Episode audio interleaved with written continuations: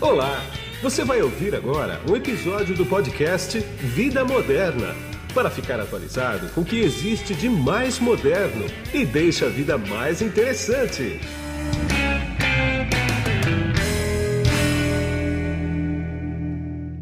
Olá, você que se conectou aqui no podcast Vida Moderna. Eu não sei se você está me vendo ou me ouvindo, porque nós estamos nas principais plataformas de áudio em podcast e em vídeo também. Quem está comigo aqui hoje é o André Gurgel, que ele é o Country Manager da Stone do Brasil. Tudo bem, André? Como é que você está aqui?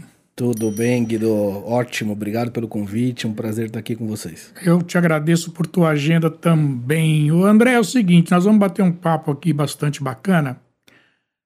Primeiro eu quero conversar com você sobre a Stone. Quer dizer, uh, posiciona ela no mercado para mim, por quê? Para quem está vendo ou ouvindo a gente, saber sobre o que, que a gente vai falar. A Stone faz o que especificamente? Perfeito. É, Houston Security. Eu diria que assim, a Houston lá é uma empresa que nasceu, cresceu, se desenvolveu e difundiu a tecnologia de cibersegurança ou tecnologias para cibersegurança para o mercado. Esse é o nosso DNA, fundado em 2006 e chegou no Brasil aqui em 2017, permeando é, a nossa construção com mais ênfase a partir de 2020. Tá. Então, é uma empresa contida nos cinco continentes, que atende é, soluções de mercado para todos os segmentos que você imaginar. E aí, o nosso grande é, a, a concepção é ter tecnologias de cibersegurança que abranjam diversos necessidade e silos em camadas para o ambiente de tecnologia. Tá, tecnologia corporativa sempre, né? Corporativa sempre. Tá. Ah, ela é uma empresa o quê? Ela é americana, ela é chinesa, é europeia, de onde ela vem? Bacana. Ela é uma empresa asiática, nasceu na China. Ela construiu a história dela desde 2006, nascendo na China, passando por Europa, Estados Unidos e hoje a gente tem um headquarter também na Vale do Silício, tá. é, onde a gente tem uma, um time de desenvolvimento é, bastante agudo. Uma das características da nossa empresa é que 30% do, do plantel de funcionários são pessoas de desenvolvimento e pesquisa e desenvolvimento.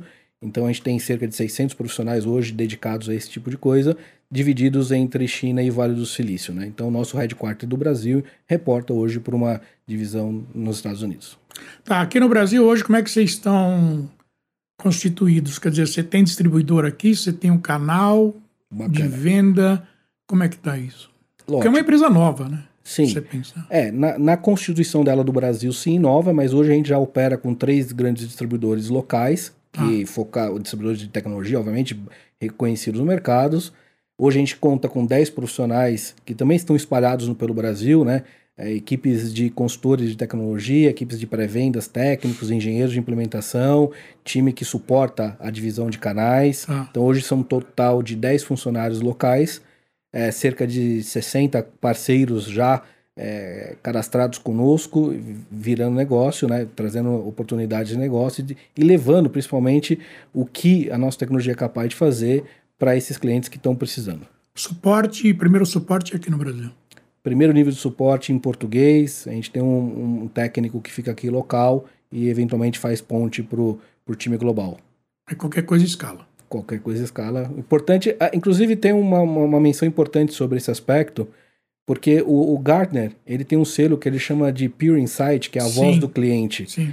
É, quando, é, apesar dele não ser um selo, uma credencial atrelado à pós-venda, hum. é, é se você lê os depoimentos dos clientes, eles normalmente relatam a experiência diante de uma dificuldade. Ah. E a Houston, por três anos consecutivos, atingiu a pontuação máxima ne, na, nesse Peer Insight da credencial do Gartner, justamente por, por, porque o ecossistema que, que tem o nosso produto, as nossas tecnologias, eles atribuem um nível de suporte muito bem, um tempo de resposta muito bom, um nível de, de inteligência muito boa, e a gente está há três anos consecutivos, acho que somos somente nós e mais uma empresa que tem por três anos consecutivos essa credencial do Gartner. Então, aí você me deu um gancho que é o seguinte: está uma crise de mão de obra tremenda em tecnologia, especialmente em segurança da informação. Né? Como é que foi conseguir essas 10 pessoas aí?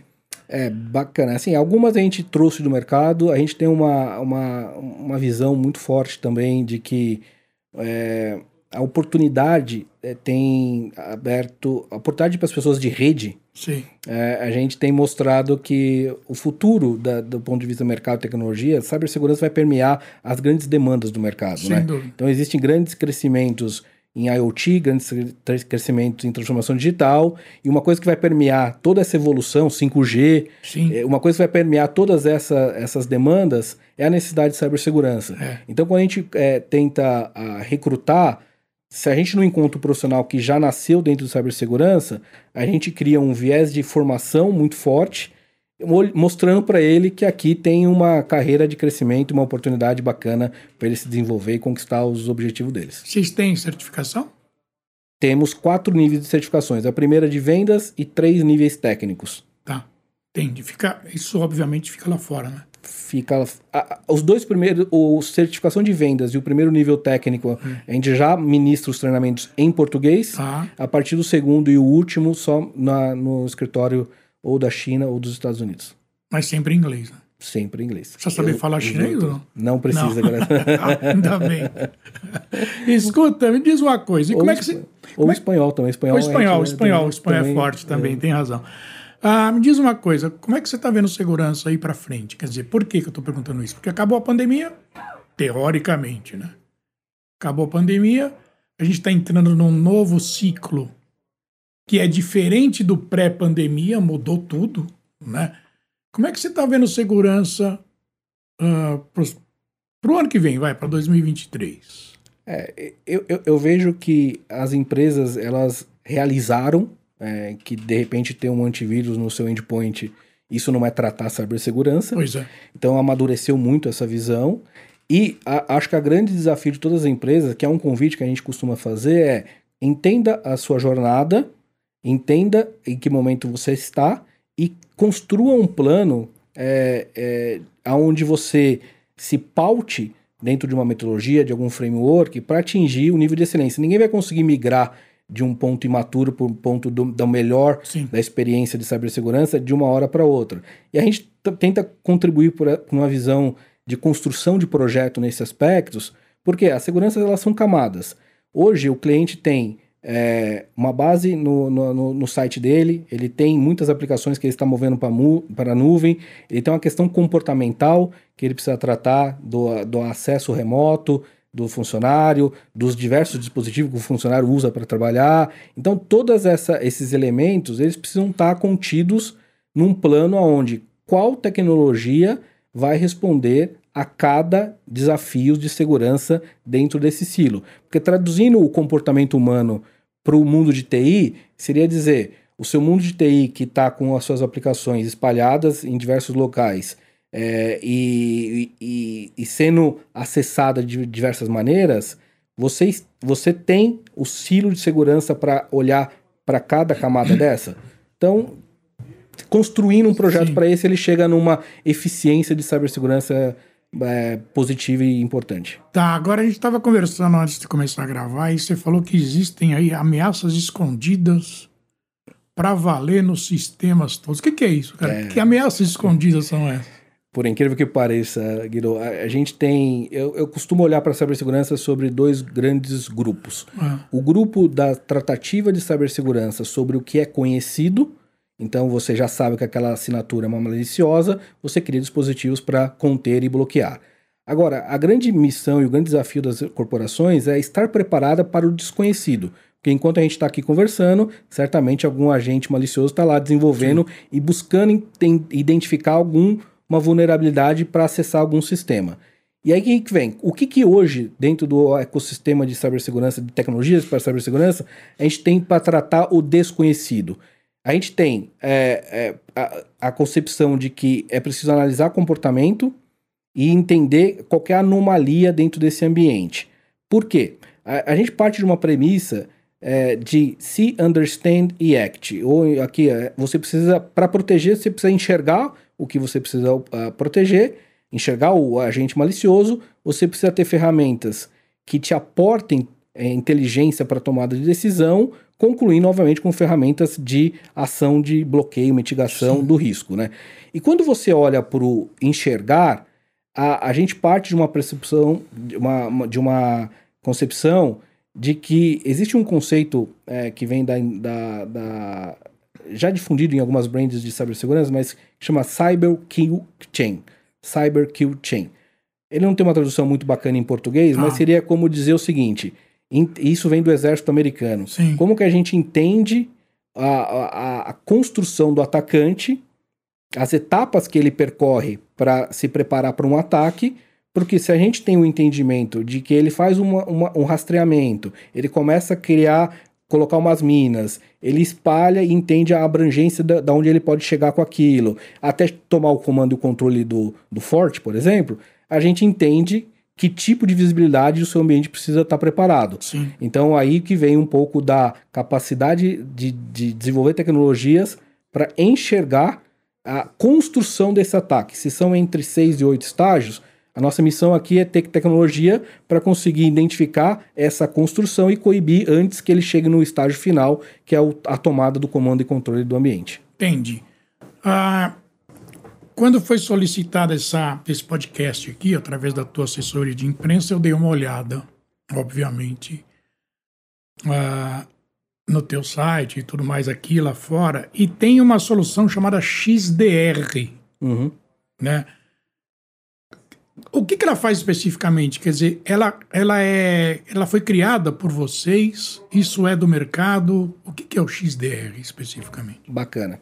O XDR, a tradução seria Extended Detection and, and Response. Tá. Essencialmente, o que a gente é, busca entender e monitorar é que se existem diversos sensores no ambiente de tecnologia, onde cada um está com seu compromisso de bloqueio, por exemplo, um firewall está tentando bloquear lá no perímetro, o ambiente de cloud tem a sua a tecnologia para bloquear e, e, e, o controle do que está passando pela cloud quem está monitorando o sistema do DNS, que é o nosso www pronto de algum Sim. site malicioso. Então, o que, que o XDR ele se propõe? Ele se propõe é, consolidar a inteligência e, o, e a, de cada sensor de cibersegurança, explotar por uma central de inteligência e ser capaz de homogeneizar essa inteligência. Então, o que o antivírus aprendeu, ele leva para a central e redistribui essa base de conhecimento, tá. para que ele melhore e encurte o tempo de detecção e resposta. Porque às vezes você está sofrendo um ataque via uma aplicação hum. e o seu firewall lá não está nem sabendo o que está acontecendo. A partir do momento que você identificou um ataque em um desses silos, porque a construção são feitas em camadas, porque tem a, a, as aplicações elas estão distribuídas em diversos locais, a, a oportunidade de ter isso consolidado num cockpit onde você tem a visibilidade de tudo, de todo o seu ambiente, de todos os dispositivos de cibersegurança que você tem no seu ambiente. E o bacana da nossa solução, que não é única no mercado, mas talvez seja uma das únicas que trabalhe agnóstico. Então eu consigo integrar com que esse cérebro que normatiza a base de conhecimento, ele dialogue é, com outros é, vendors caso, porque assim, senão seria uma situação onde, ah, se eu preciso comprar tudo de vocês para de tudo da mesma marca para ter essa efetividade? Ah, Não. Sim. Eu consigo é, dialogar com diversas é, brands ou diversas é, sensores sim. do mercado e normatizar o conhecimento e ter um tempo de resposta melhor. Então o XDR ele vem para trazer visibilidade e uma eficiência de resposta mais aguda na tratativa de cibersegurança. Entendi. Lá no comecinho você falou de cloud, né? De nuvem. Hoje, cloud híbrida é o que está mandando no mercado, né? Não tem como fugir. Agora, o mercado tem, tem consciência de que a segurança na nuvem é de responsabilidade da empresa e não de quem está fornecendo o serviço na nuvem? Por que eu estou te perguntando isso? Porque a, a, a pessoa não. Os tem alguns profissionais que acham que fui para a nuvem, comprei lá, estou sossegadão. Tô tranquilão. Não, que é, é, um equívoco bastante comum. Bastante comum, né? É, na nuvem você vai ter três níveis né, de, de serviços ofertados pela, pela, pelo provedor de nuvem. Né? O primeiro deles, que é o mais comum, onde a pessoa simplesmente leva a aplicação, é, no, na normativa seria o IaaS, Sim. ela está altamente exposta nesse é, sentido. É. E tem um outro universo da nuvem que é muito preocupante, que é utilizar a nuvem hoje é a solução mais imediata para quem tem muitos é, DevOps desenvolvendo aplicações novas é, ou atualizando as aplicações existentes. E esse ambiente da nuvem é muito propício, é muito convidativo para que os DevOps operem através da nuvem. Sim. Muito legal. Só que a, o ponto é, a partir do momento que você está colocando é, esses DevOps, às vezes espalhados pelos, pelo mundo inteiro, é, é. numa mesma plataforma, você cria uma esfera de vulnerabilidade que precisa ser olhada. Sem dúvida. Existe, por exemplo, até tecnologias de, de cibersegurança que a gente é, que existem já para monitorar a parte da, da integração do que os DevOps estão desenvolvendo em Sim. container e Sim. docs. Não quero entrar muito no técnico, mas já exige uma, um olhar detalhado dentro do container, que é onde o desenvolvedor está é, desenvolvendo o código Sim. dele. Né? Então, cada, cada dia que a gente passa, a gente descobre uma frente nova que precisa ser monitorada. E aí, mais uma vez, o XDR ajuda nisso, porque uma vez que você abre uma frente nova de, de monitoramento, você explota isso para o XDR se você tem claro. o XDR para normatizar a, a sua gestão completa do seu ambiente. Entendi. Qual é que é o teu modelo de negócio? Quer dizer, como é que é, como é, que é cobrado? É, você não precisa dar detalhe, né? Uhum. Óbvio. Mas é por usuário, é por, é por ataque, é por, por o que que é? É, bacana. É, existem dentro desse... Ataque bloqueado, quero é, dizer, né? A gente não tem esse, esse modelo do ataque bloqueado, tá. Mas depende do silo, por exemplo, porque existem ainda soluções que são em appliance, então você tem uma, uma, uma, aquisição de um produto. Ah, vocês têm appliance também. Exato. Hardware, você vai adquirir o produto, você vai ter um licenciamento dentro do período claro. de vigência para ter garantias e, e, suporte da licença. Claro. Mas existem outras licenças que são já é, proteções que, é, que não envolvem o appliance. Então você tem uma modelagem que às vezes é ou por, por, por, por servidor que você vai instalar, porque você precisa de um servidor virtual, né? Sim. A gente tem uma soluções, por exemplo, de para proteção do ambiente de cloud que vai estar instalado no servidor virtual que vai fazer esse trabalho. Claro. Então é uma licença que pode ser adquirida, por exemplo, trimestralmente. Tá. Então ele pode renovar a cada três meses.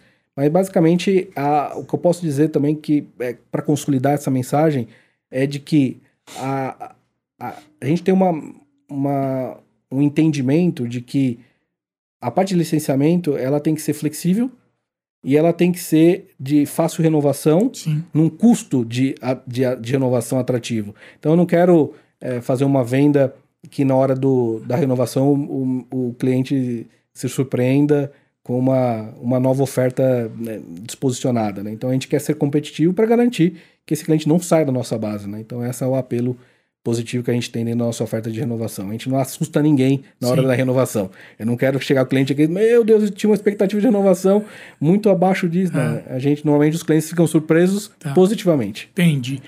Ah, quero entrar com você agora o seguinte, inteligência artificial. Teu sistema todo deve ter inteligência artificial. Só que o outro lado lá que está atacando também está trabalhando com inteligência artificial, né? Uhum. Fica uma briga de inteligências artificiais aí. Total. Como é que é isso, cara? Como é que se trata isso? É, hoje, o melhor que o mercado tem para oferecer nesse sentido é justamente esses motores. É, são dois motores de inteligência. A primeira que analisa comportamento e a segunda que analisa, que correlaciona esse comportamento com algo conhecido. Seria como dizer o seguinte: é, eu identifiquei um evento novo, eu ainda não sei que ele é malicioso mas por similaridade, usando alguns algoritmos, eu vou dizer que ele tem características parecidas com algum tipo de malware ou, ou ransomware que já ah, é conhecido. Sim. Então ele, por amostragem, ele percebe que o anormal ele tá com cara de e aí ele já convida o agente de mitigação adequado para inspecionar. Mas sem dúvida nenhuma, é uma guerra de quem é mais eficiente entre o atacante que quer achar o ponto vulnerável e concluir a, ação é, maliciosa com a inteligência que, que o sistema todo integrado, e aí volto mais um ponto no, na, na questão do XDR, porque se o sistema está integrado, eu estou sempre garantindo a normatização da melhor inteligência que se tem disponível. Caso contrário, você pode ter uma alta inteligência numa camada de proteção e talvez numa outra você não ter é, essa mesma eficiência e o ataque vem por uma outra. Não porque você não tinha dentro do silo completo a inteligência. É porque a inteligência estava unificada somente em uma das camadas e não de uma maneira mais abrangente. E mais uma vez o XDR participa dessa garantia de que todo mundo esteja mais atualizado possível. Entendi. Quais é são os teus mercados principais aqui no Brasil, já que você está aqui, é, né? Hoje a gente tem uma, uma, uma, forte penetração dentro do mercado de Internet Service Providers. Tá. Por quê? Porque o, o ataque no Service Provider ele tem, uma, ele tem uma, um objetivo mais de tornar inoperante. É, então, assim, o service provider, é, a grande preocupação dele, e para que ele garanta a satisfação do cliente dele, ele não pode é, ter interrupção de conexão. Sim. Então, e existem ataques como o DDoS, que é um ataque que justamente ele se efetiva na, no, no envio de milhões de, de requisições, de, de requisições ao mesmo tempo para tornar inoperante. Sim. Então, o e hoje a gente tem, por exemplo, um, uma, a tecnologia dentro do Firewall que vai tratar uh, o anti-DDoS e vai garantir também. A gente trabalha também uma parte que não tem a ver tanto com segurança, mas tem a ver com conectividade, que é, é lidar com o mundo híbrido de IPv4 com IPv6. Sim. É, o PV6 não pegou muito, né, pra falar nisso. Tá, pega... tá lento, tá, né? Tá lento, tá né, lento. cara? Perto do que falavam é, lá no começo, né? É, vai morrer um dia, mas vai. tá lento. A gente, a gente não sabe quando, né? É. Mas, porque é, vai ser muito difícil ainda brigar todas as aplicações para IPv6, Pois né? é. Então, até chegar lá, é. ainda, ainda tem uma jornada longa. Mas o importante dizer é que esse service provider tem observado isso. Do ponto de vista do mercado setor público, a gente encontra setor público com algumas entidades já num grau de maturidade avançada para o básico, o que nos leva a, também a, a, criar essa ótica de que a, todo mundo que já atingiu um ponto de maturidade, ele quer sofisticar o grau de segurança dele. Sim. Nesse momento entram ferramentas como inteligência artificial, traduzindo em produto, né, seria soluções de NDR, que o Gartner também faz menção em algum momento. Então, é, eles estão buscando o que há de melhor nessa gestão. O XDR também entra nesse ponto. Então, mercado do setor público e do setor privado, a gente vai desde um, um cliente que está numa jornada inicial profissionalizar o ambiente de cibersegurança dele básico e depois caminhar numa direção de garantir uma, a melhor eficiência, né? Ah, duas tecnologias que eu vou falar agora, elas tão, tão, estão ligadas. Uma, de, uma não é que uma depende da outra, não é isso. Mas uma vai fazer com que a outra se expanda muito rápido, ou seja, 5G e internet das coisas, famoso IoT. São problemas a mais para a segurança da informação? Totalmente.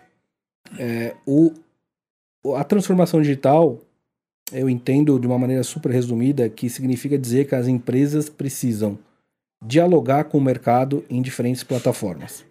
Quando eu digo que ela precisa dialogar com o cliente em diferentes plataformas, e esses clientes podem ser fornecedores, clientes diretos mesmo, os parceiros, hum. toda a cadeia, é, ela, vai, ela só vai conseguir é, é, dialogar em diferentes, plata, diferentes é, plataformas se ela tiver um ambiente de diferentes fontes de, de recursos. E essas diferentes fontes de recursos é o que gera uma complexidade. Claro. Então, sem dúvida nenhuma, vai explodir. E o IoT, é, cada vez mais tem um sensor, né? Às vezes eu brinco que é a sensorização do planeta, né? Porque estão desenvolvendo telemetrias para todos os ambientes, é, as máquinas estão falando por si só. Então, e é um, é um IP. Tudo que é, é IP exatamente. é um ponto vulnerável. É uma porta. Né? É uma porta. É. Então, vai expandir muito.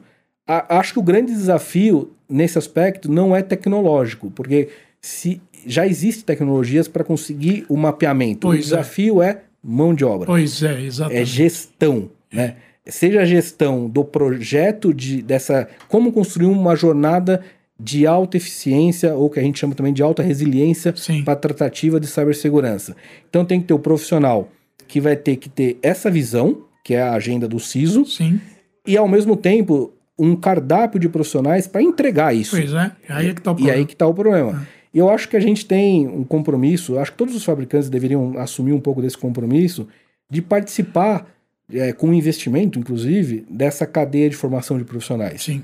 É, já existe muito material gratuito de curso, é, mas isso vai ser efetivado na hora que a mão de obra também começar a ser consumida. Claro, claro. Né? Então, a gente tem um projeto é, muito bacana, por exemplo, que a gente está modelando ainda, que seria até, até que ponto eu consigo retornar é, dentro do, do, de um investimento com é, recurso para educação e formação da equipe. Sim. Porque imagina que um grande parceiro meu venda o, X, a, o conceito de um XDR, de uma central de monitoramento completo, usando o meu XDR. Sim. O mercado é altamente aderente. Quem é que entrega? Então, se esse pois meu é. parceiro não formar continuamente profissionais para que ele venda um XDR, ou melhor, uma, um sistema de operação contra cibersegurança e entregue não só o, o, software, mas entregue o recurso que vai fazer esse monitoramento, e, e, e o próximo cliente, o próximo cliente. Então, seria quase que buscar uma eficiência de ter